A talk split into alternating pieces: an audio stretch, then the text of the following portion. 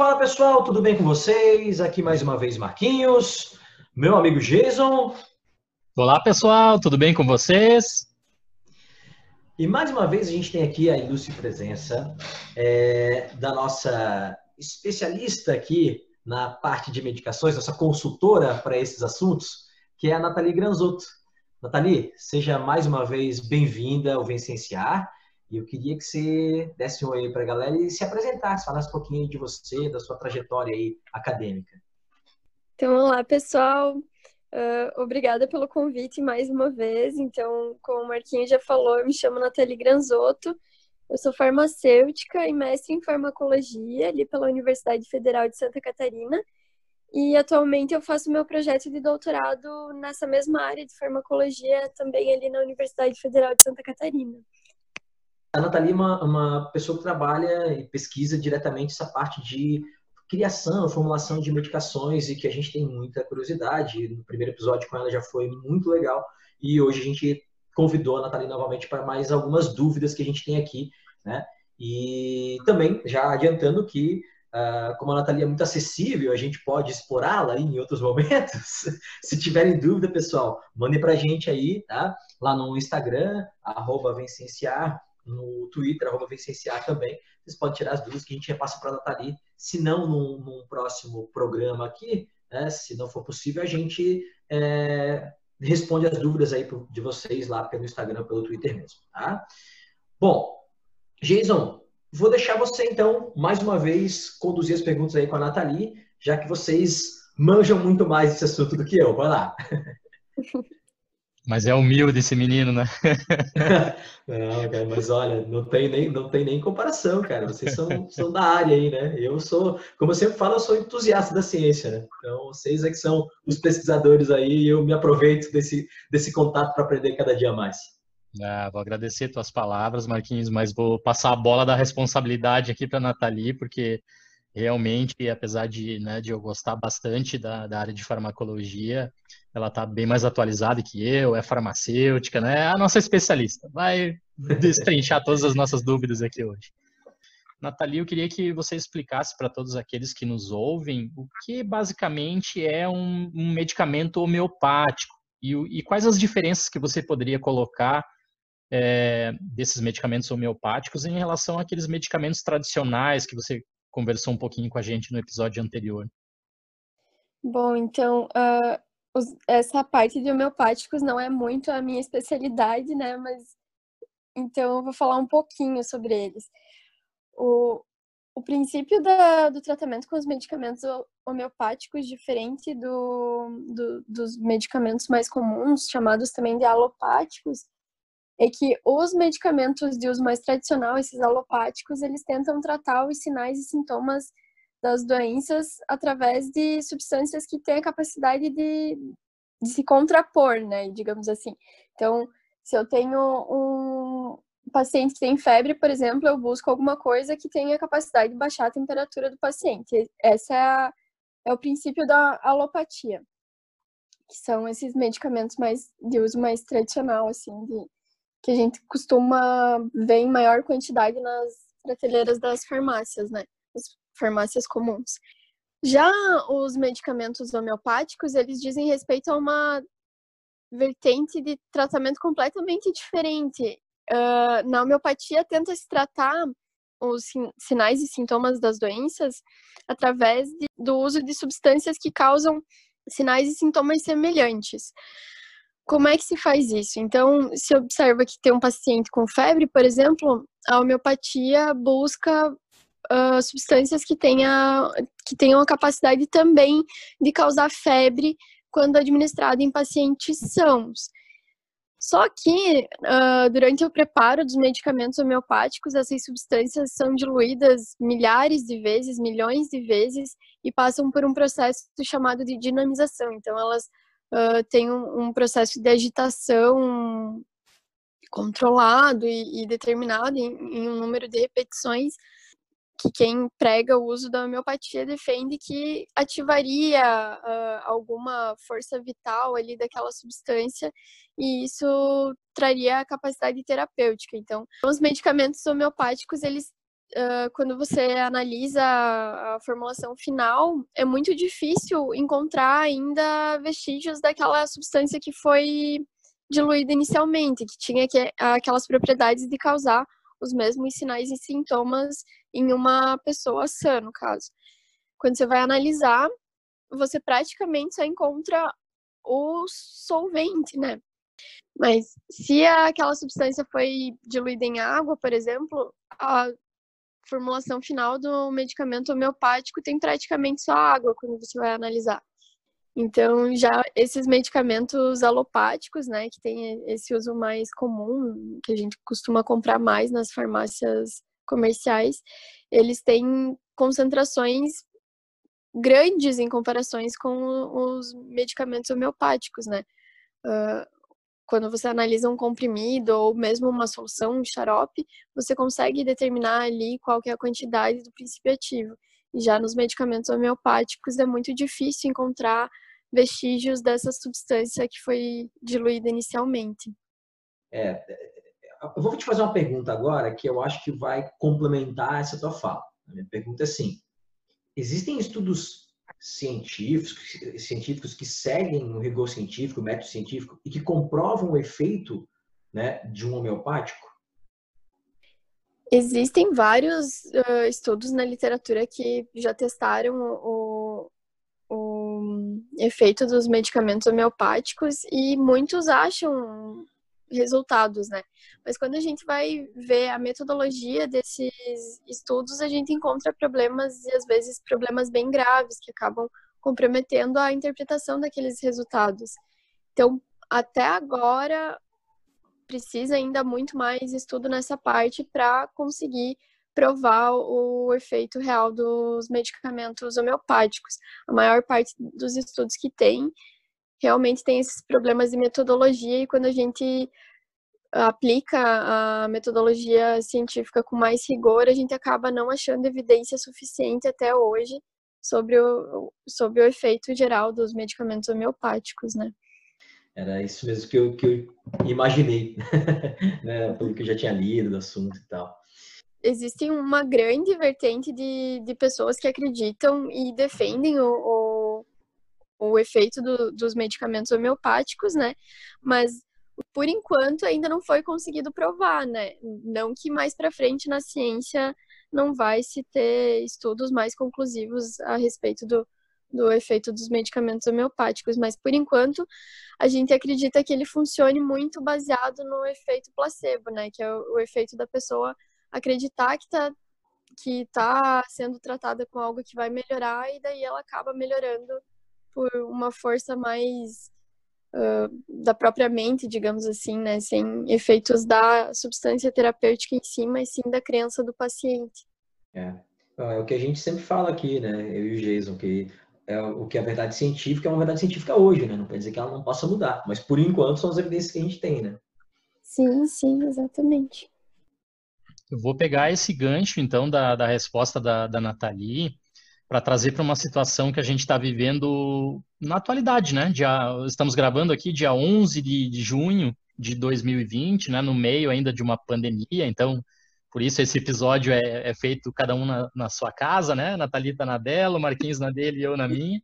Estamos isolados aí, unidos pelo, é, pelo podcast.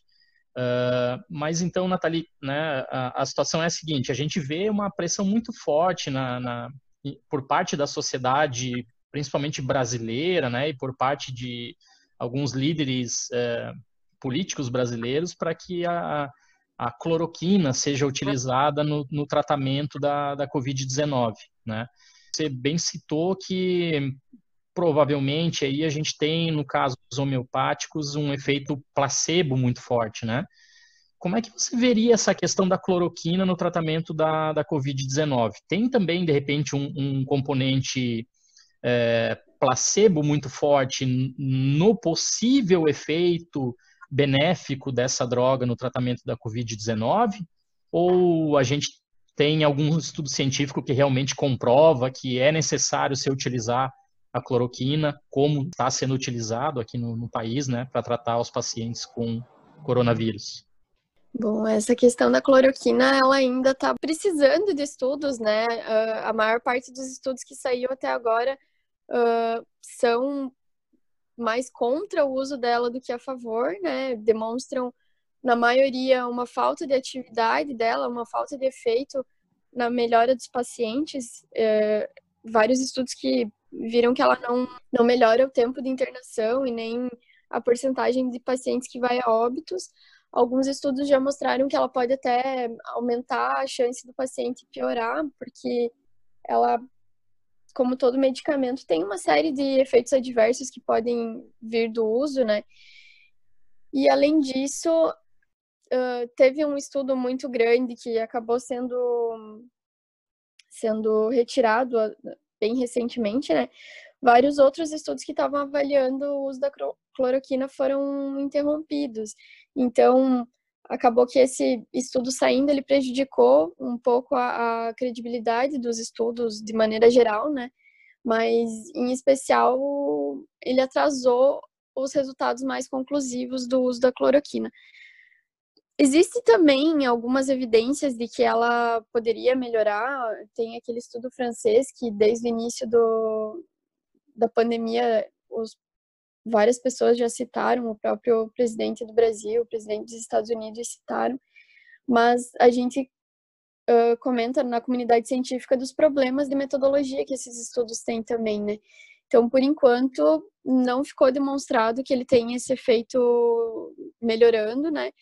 E o que a gente tem visto muito, eu tenho visto pelo menos muito no meu dia a dia, são as pessoas acreditando nas evidências não científicas, né? Então, alguém que fez uso da cloroquina off-label, que a gente chama, que é um uso para qual ela não foi regulamentada, né, ela não foi autorizada, e, e aí o paciente melhora, possivelmente porque os pacientes, uma grande porcentagem de pacientes melhora mesmo sem administração de tratamento nenhum, né, a, a COVID, ela tem uma taxa de mortalidade não tão alta assim, mas então, os pacientes melhoram e aí fazem esses vídeos atribuindo todo o efeito à cloroquina. Uh, o problema disso é que, como não se tem um controle adequado, não tem padronização do, do tratamento desse paciente com outros pacientes com a mesma condição, com condições ligeiramente diferentes, uh, a qualidade dessa evidência fica muito frágil, né? Então, o fato de, de não seguir a metodologia científica compromete muito a credibilidade daquela evidência, né? E o que eu tenho visto da cloroquina é basicamente isso. Os estudos bem feitos ainda são pequenos, né? Ainda precisa de mais evidências para serem conclusivos, mas eles vêm atestando a ineficácia da, da cloroquina e até piora do, do grupo tratado em relação a efeitos adversos enquanto as evidências a favor são mais essas evidências empíricas, né, evidências não científicas. Só que as pessoas atualmente acabam acreditando mais nessas evidências não científicas do que nas evidências científicas, infelizmente, né, por falta de conhecimento e, e enfim, N motivos pelos quais a ciência tem sido desacreditada nesse país, né. Pois é. Não, pois agora até alho e enxofre, né? É cura para coronavírus, né, gente? Então... É. não, a gente ri para não chorar, né, Nathalie? A gente ri para não chorar, porque. Não, e assim, essa pessoa tem uma abertura ainda para ter uma reunião, um encontro com o Ministério da Saúde e tal. Então, é, é inacreditável, às vezes, algumas coisas. Bom, Nathalie, eu, eu, vou te fazer uma outra pergunta aqui, né? Que o Gis perguntou da cloroquina, hidroxicloroquina. Eu queria ver se tu conseguia explicar para mim, e é uma dúvida que, tá, que eu já tenho algum tempo aqui também, e nunca ficou muito claro porque eu não sou especialista da área, né? A diferença entre as duas, entre a cloroquina e hidroxicloroquina. A questão de composição mesmo, não sei se tu pode dizer para alguma coisa para a gente, a questão de um, uma tem mais efeitos colaterais, outra tem menos. Eu queria que você falasse um pouquinho sobre isso, se possível. Então, na verdade, são moléculas muito parecidas, né? A, a hidroxicloroquina é derivada da cloroquina, então é, é a cloroquina com mais um grupamentozinho químico. E, e a hidroxicloroquina, sabe-se que ela tem uma segurança um pouco maior do que a cloroquina em si, menos efeitos adversos. enfim, uma porcentagem menor dos pacientes que faz uso da hidroxicloroquina relata efeitos adversos quando comparados com os pacientes que, que faziam uso da cloroquina em si. Mas o, a produção dela também é um pouquinho mais complicada, então eu acredito que uh, tenha sido produzido mais cloroquina mesmo aqui no país, né? Mas de maneira geral, a hidroxicloroquina tem uma segurança um pouquinho maior, mas eu acredito que o, o custo de produção dela também deve ser um pouquinho maior. Ah, entendi. É, são radicais hidroxilas ali. Pessoal do ensino médio aí, ó, OH ligado. É, só fazer um comentário, eu achei muito legal a, a, a, resposta que a Nathalie deu, as duas últimas, na verdade, né? E assim, então, uh, nós gravamos, né, Marquinhos, um, um, episódio aqui sobre o método científico, onde a gente falou bastante da diferença do que é fazer ciência de qualidade ou o que é apenas uma opinião, né? O que é o senso comum, o que é a tua observação. Para quem não assistiu, né? Tá, fica aí a dica, escutar o nosso nosso episódiozinho sobre o método científico. O Marquinhos estava até com a camiseta que dizia o que na, na camiseta, Marquinhos? A ciência não se importa com o que você acredita. Eu ando é, com essa camiseta na rua, o pessoal me olha feio às vezes. O episódio do método científico foi, ficou muito bom, parabéns, galera. E eu super recomendo também. Obrigado, obrigado. Então, Jesus, só para antes de tu continuar aí, cara, é, eu, eu vez outra entro em embates, em discussões em redes sociais e tal, né? De forma educada e tal. Às vezes eu perco a paciência porque é, essa história da cloroquina mesmo é uma coisa que me incomoda muito, porque todas as evidências né, mostram, né, e vocês especialistas da área, todos os especialistas da área mostram que, pô, cara, né, ela não tem um efeito né, comprovado e ela tem efeitos colaterais e tal. E aí, cara, tem médicos que usam a questão do empirismo, né, como a Nathalie é, é, citou antes, ah, não, mas né, é, é o, a minha experiência pessoal e tal. Então, cara, eu acho isso muito complicado, assim, quando é, profissionais de saúde não seguem evidências científicas e seguem achismos, né? É, isso corrobora um pensamento errado do resto da população. Porque a gente sabe que existe um status né, do médico, né? Porque o médico e tal. Só que a verdade é que existem profissionais ruins em todas as, as áreas, né, gente? Tem médico bom, tem médico ruim também. Então, foi muito importante a Nathalie citar isso, porque é uma briga que eu tenho constantemente, né, cara? Porque você achar que a cloroquina resolve alguma coisa é uma questão totalmente empírica, sem evidência científica, sem né, resultados que seguem um método e um rigor científico. Né? Era, era exatamente isso. É, obrigado, vou assinar embaixo. Uh, então, deixando bastante claro para quem nos está ouvindo nesse momento, né? A, a, a cloroquina, uh, aparentemente, pelo que a Nathalie nos colocou aqui, ela não tem efeitos benéficos, e isso são estudos científicos, né, dezenas ou centenas de estudos científicos feitos com, com cloroquina. Hum, aparentemente não tem estudo benéfico. Ela citou aqui um, um estudo francês, né, que, que causou todo esse rebuliço, né, mundialmente falando, mas ela mesmo colocou que ele não é, respeita assim todos os critérios rigorosos do método científico. E aí as pessoas ficam então com a sua observação pessoal. Ah, mas o meu pai melhorou. Ah, o médico fica lá usando os pacientes de cobaia. E o que, que acontece na maioria das vezes? A gente tem uma soma do efeito placebo e uma soma das, das pessoas melhorando porque elas iam melhorar mesmo, o sistema imune delas ia dar conta da, da infecção viral, né?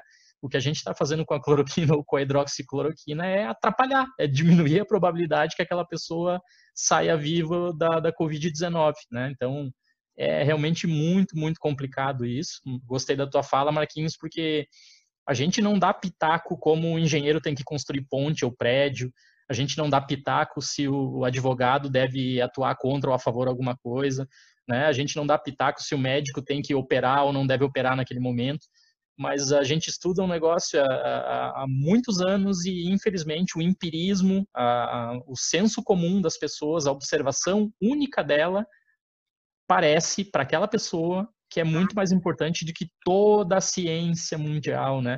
Todos os estudos feitos com, feitos com alto rigor é, realmente isso é muito complicado. No século XXI, a gente deveria valorizar muito mais profissionais cientistas, né, como a Nathalie. É, e só para complementar aqui, Jason, é, eu, a gente sofre isso duas vezes, né? Porque além de como vocês, no caso, como pesquisador, e eu como né? Um, um, profissional da ciência, por ser biólogo, a gente sofre nessa questão de todo mundo dar pitaco e tal, e sofre como educador, né, cara? educação também, todo mundo acha que entende de educação, né?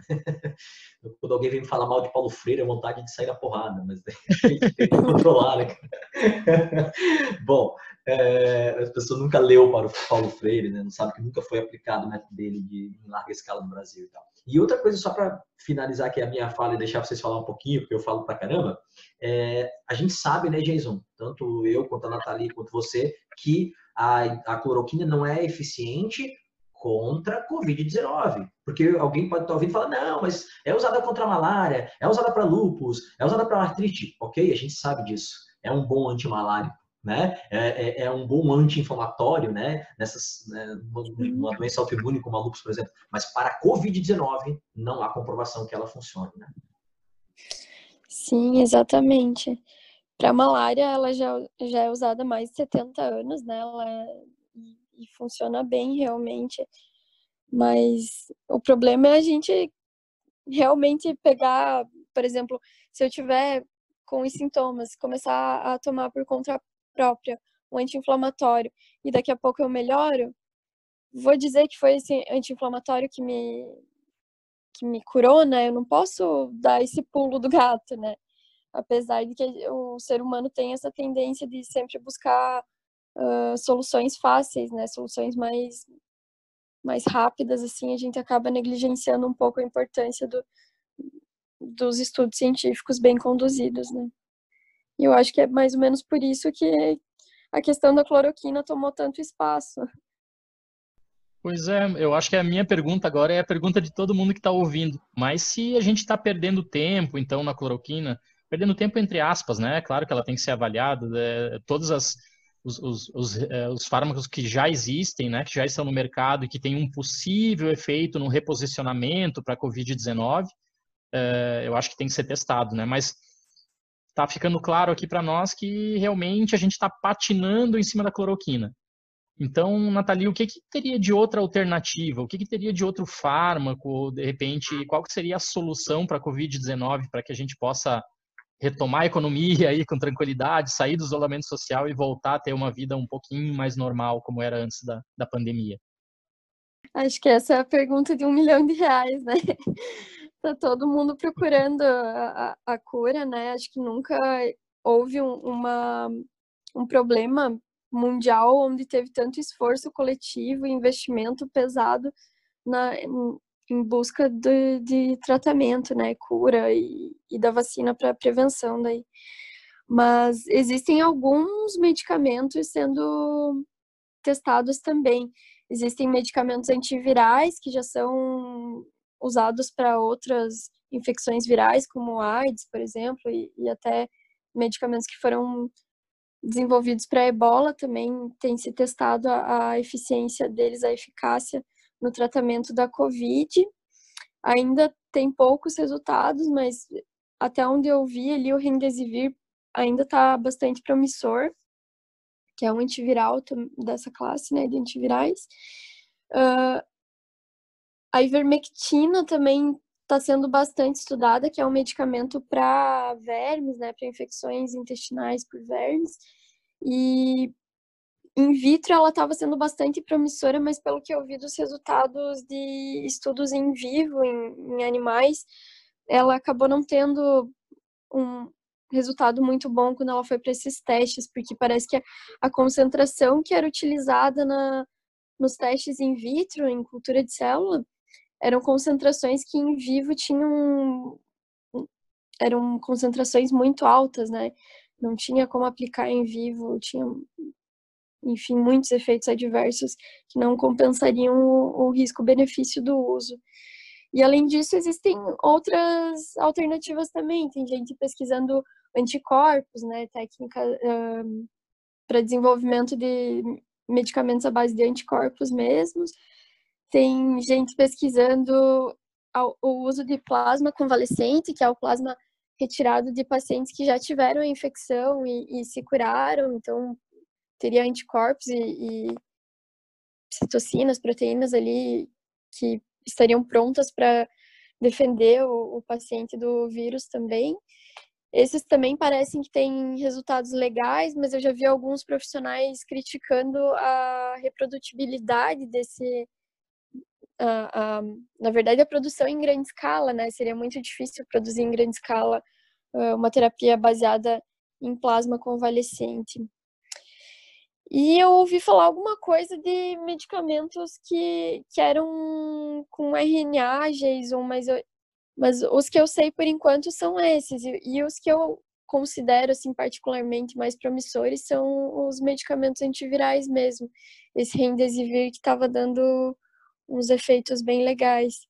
Legal. Acho Pode. que temos, temos, temos que fazer um outro episódio aqui, de repente, para falar até da possibilidade das vacinas, né? Mas em termos de fármacos, acho que você cobriu muito bem, né? Esclareceu muitas nossas dúvidas aqui. Por enquanto, só posso citar assim o que está sendo estudado, porque ainda faltam estudos para todas essas substâncias, né? Tem vários grupos pesquisando ao mesmo tempo. Eu acho que vai ser um, um tempo recorde, assim, de deixar esse medicamento, porque tem muita gente muito boa pesquisando isso, né? Com investimentos grandes. Então eu, eu sou otimista, assim, eu acredito que em alguns meses a gente vai ter uma alternativa terapêutica bem suficiente, pelo menos. A vacina já é uma discussão um pouquinho mais complicada, né? O próprio desenvolvimento da vacina para ela ter toda a segurança que, que é necessária costuma levar um pouquinho mais de tempo. Também acredito num desenvolvimento em tempo recorde, mas oh, quem é mais da área estima aí pelo menos uh, um ano, 18 meses, no mínimo. É, eu acho que, uma, uma cura é, é, é, mais plausível num tempo menor do que a vacina mesmo, né, Nathalie? Eu acredito que sim. Eu acredito que o, o, tratamento medicamentoso vai estar pronto antes da vacina. Uhum. É, vamos torcer. Tudo que o que vier primeiro é lucro, né? vamos, vamos torcer para que venha alguma coisa. é, ah, ah, eu só para botar um pouquinho mais de caldo nesse papo aqui, eu li no início da pandemia alguma coisa sobre Tamiflu, mas acho que esses estudos não, não avançaram muito, né, Nathalie? Tamiflu, que era usado para H1N1 lá, né? É, o que eu vi do, dos estudos do Tamiflu, que é o Zeltamivir, que também é um antiviral, mas ele é um antiviral que parece ter uma, uma resposta muito boa para a influenza mesmo, para o coronavírus os estudos que eu vi, pelo menos, não, não tinham resultados muito promissores, não. É, não, é isso mesmo. Até que pararam de, de fazer, nem insistiram muito, porque não, não viram que não tinha muito, não era o caminho. Né? Uhum. Bom, gente, que papo bacana e que como, como a gente aprende nessas, nessas conversas e nessa, né, nessas, nesses programas. Natalia, a gente, como o Jesus falou, com certeza a gente vai te chamar para fazer outros, cara, porque é um assunto muito legal. Né? A gente, Ai nesse momento aí de a gente né, tentando buscar uma solução e tendo essas informações a gente consegue interpretar melhor os estudos e as reportagens que a gente lê, né? Sim, eu vou adorar o convite. Gosto muito dessas oportunidades de discutir ciência, assim, ainda mais com duas pessoas super interessadas e, e acho que o assunto flui legal mesmo. Bom, Nathalie, só tenho a te agradecer mais uma vez por aceitar o meu convite do Jason aí para mais esse programa. Né? Você já está, como o Brunão aqui, que é o nosso amigo da parte da história, já tem um cargo para assuntos de história, você já tem um cargo aqui no Vencienciar também, que é a nossa assessora para assuntos medicamentosos. Nathalie, brigadão mesmo. Tá? É, pode se despedir da galera aí, deixa eu ter um abraço para a turma, por favor. Então, mais uma vez agradecer a oportunidade, né? E então por hoje é isso. Muito obrigada pela, por mais essa oportunidade de falar um pouquinho sobre ciência com o pessoal aí. Geiso, dá um tchau pra galera aí, cara. Ah, sensacional esse episódio de hoje, hein?